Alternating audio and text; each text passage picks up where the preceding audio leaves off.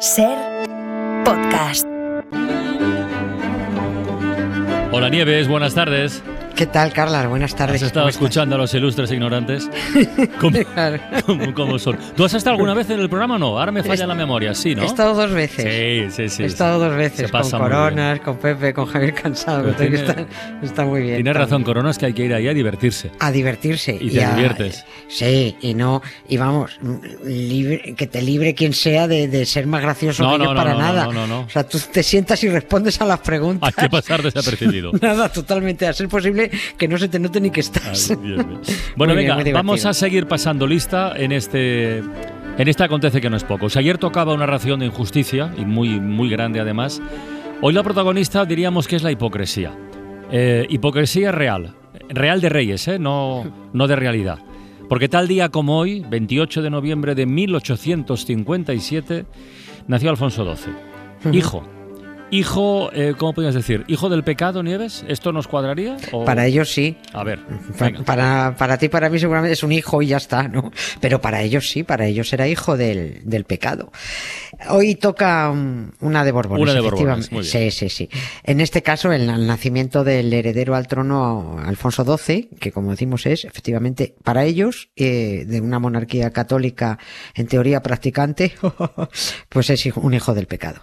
El 28 de noviembre de 1857, a las diez y media de la noche, la reina Isabel II dio a luz un niño al que llamaron Alfonso Francisco Fernando Pío Juan María de la Concepción Gregorio Pelayo, de Borbón y Borbón y Borbón y Borbón y Borbón y Borbón. Y creo que me faltan un par de Borbones todavía, porque esa, esa era la, la endogamia. Lo llamaron Alfonso, en primer lugar, por ser, eh, esto es textual, lo dijo así eh, alguien, por ser nombre glorioso en nuestra historia. Eh, y en segundo lugar le pusieron Francisco por su supuesto padre. Y la pena es que pese a la letanía de nombres, eh, no se molestaran en incluir entre ellos el de Enrique. Porque el chiquillo debería haberse llamado Alfonso Enrique. Porque es que ese era el padre, el, el nombre del padre biológico. Él era el monísimo oficial valenciano de Ontinyent, Enrique Puigmoltó. Por eso al chaval se le conocía en la corte como el pequeño Puigmoltejo. El marido de la reina, Francisco de Asís, solo era el padre putativo. Lo, lo quiso casi, casi, casi como un hijo, pero la verdad Ya. es que no era, no era suyo, no era suyo. Ya se sabe que los historiadores serios, y así debe de ser, mm, que de constancia, no se ocupan del salseo este de reyes y reinas, ni de sus inmoralidades, ni de sus bastardos, ni de sus adulterios, ni de sus vicios, porque ellos van y tienen que ir a lo importante, a la figura respetable y Mm. respetada del rey o la reina, jefe del Estado. Sí, bueno, pero Claro, pero a los demás, oye, no- a los demás nos gusta recrearnos en esto porque resulta que usan los recursos del Claro. Estado para sus negocios, sus adulterios, sus vicios y sus salseos. Y sobre todo porque los borbones, los de antes y los de ahora, son unos hipócritas que nos venden una moral que no practican ni dormidos. Eran uno, dos y tres, los hijitos de Juan Carlos, reconocidos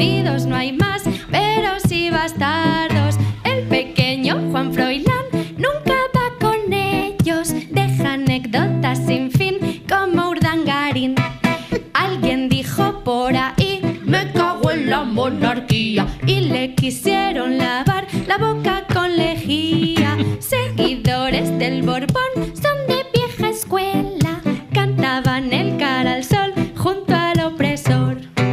Rey Borbón, Rey Borbón, juega con tus amigos. Rey Borbón, Rey Borbón, ayates y barquitos. Rey Borbón, Rey Borbón, con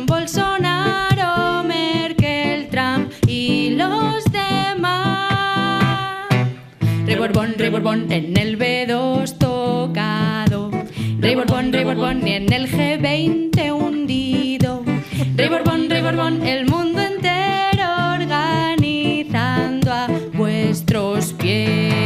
Bueno, qué letra tiene esta canción, Sí, por favor. fantástico. Qué, qué divertida. ¿eh? Qué divertida sí, es, de verdad. Sí, sí.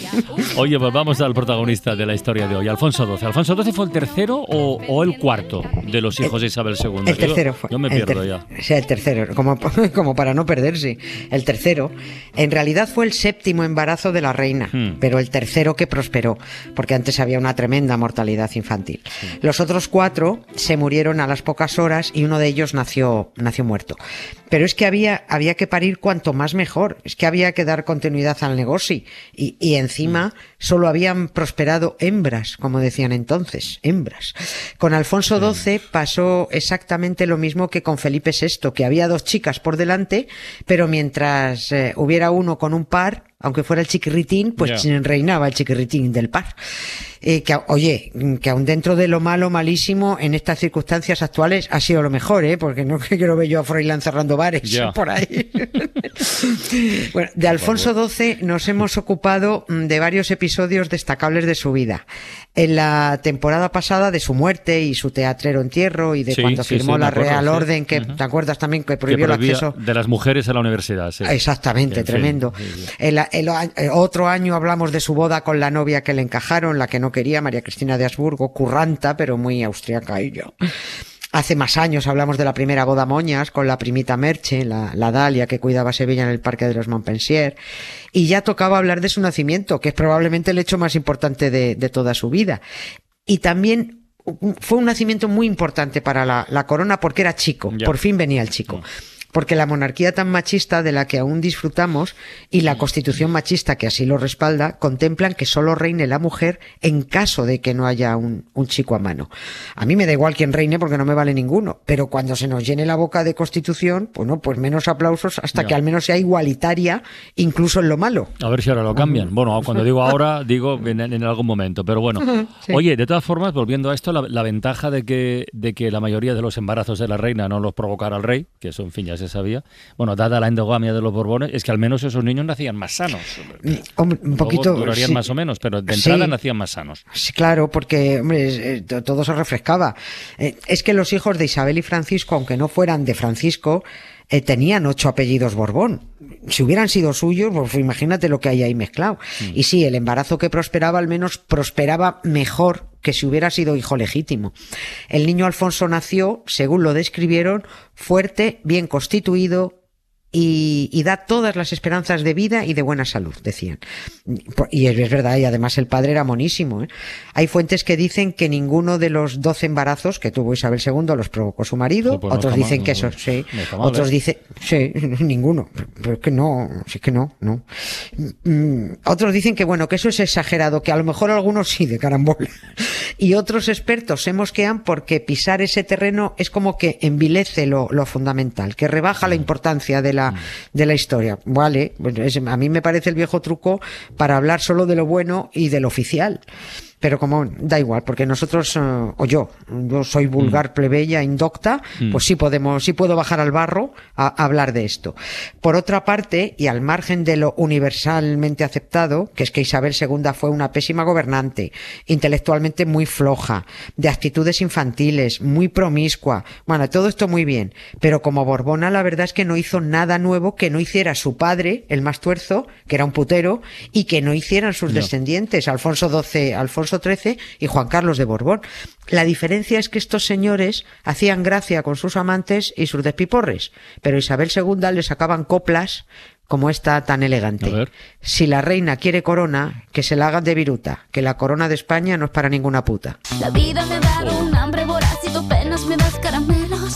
Me voy con mis piernas y mi juventud por ahí aunque te maten los celos.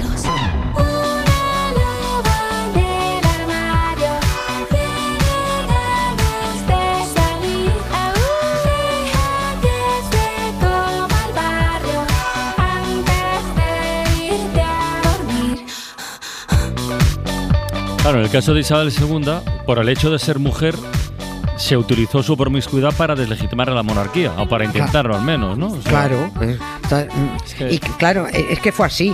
Mm, eh, que tampoco esto es una defensa de ella, porque No, no, no, es que pero, tenga pero- esta pero- defensa. pero ocurrió así, sí, sí. Claro, pero es que con el mismo argumento podrían haber tirado por tierra a los Exacto. señores. Dicen lo mismo. Esto explica muy bien por qué costó tanto convencer al, al defenestrado Juan Carlos para que saliera diciendo eso de lo siento mucho, me he equivocado y no volverá a ocurrir. Hubo mucha bronca con esta frase en esa habitación de la clínica San José, porque le insistían en que algo tenía que decir y él se negaba a pedir disculpas porque no iba a pedir perdón por tener amantes y las tenía desde el día siguiente de casarse. Era el rey. y, hacía lo que le salía del bolo con las mujeres, con los elefantes y con nuestro dinero. Y bueno, cojo hasta que hasta que se consensuó esa frase que ya ves, que fue decirla y salir pitando. Bueno, y decirla mal, me equivoco. Eh, me he equivocado, sí, sí, La promiscuidad de la reina fue eh, muy bien utilizada por, por, la oposición para perderle el respeto, pero la que empezó, lo cierto es que la que empezó aireando las ansias de la adolescente reina Isabel fue su propia madre, ¿Ah, María Cristina de Borbón, que es la ideóloga de la corrupción en Borbonia. Fíjate, cuando Isabel tenía 15 años, y alcanzó la edad fértil, todas las cancillerías europeas fueron informadas. Ya sé que esto era así, pero a mí me sigue repugnando que cada vez que una princesa, una reina o una infanta tuviera su primera menstruación, se informara oficialmente a todo el mundo para que se supiera que ya estaba lista la máquina de parir y que bueno, que, abrieran la puja. A ver, ¿quién da más? Eso hay que ver Juego de Tronos, que lo cuenta muy bien. y con varios ejemplos, además. Además que sí.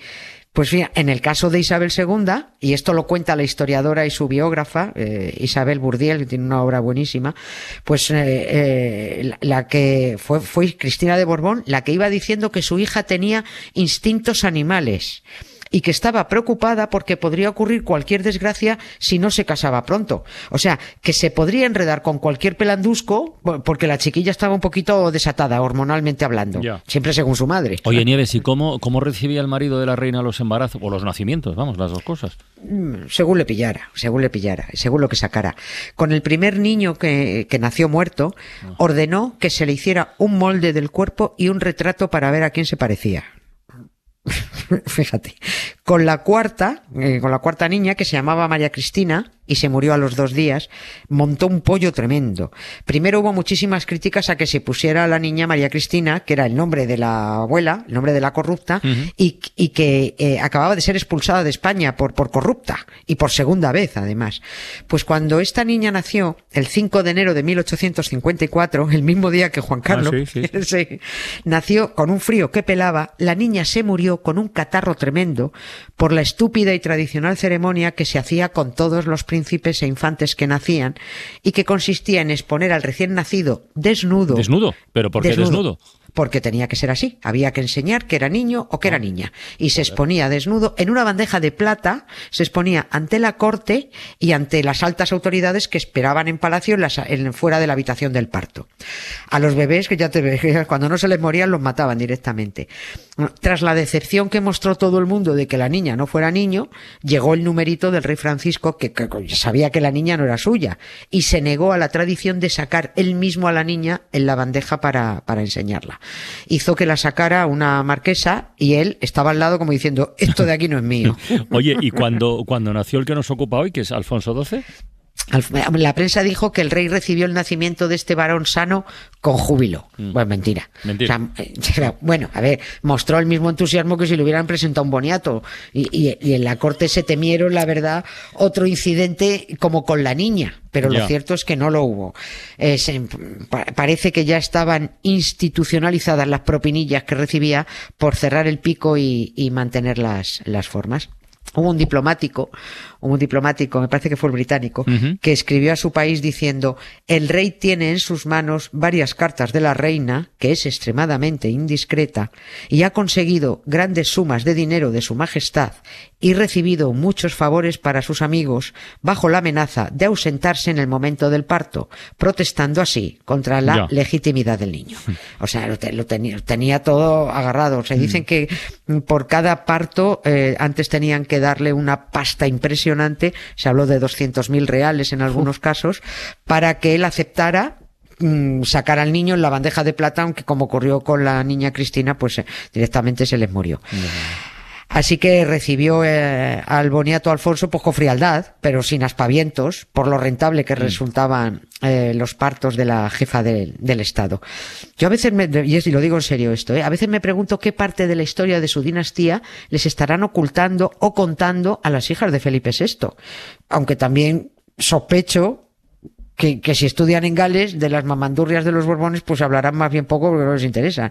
Pero ya te digo yo que mejor. Ojos que no ven, corazón que no siente. ¡Qué vida tan dura! Tan dura. ¡Qué vida tan dura!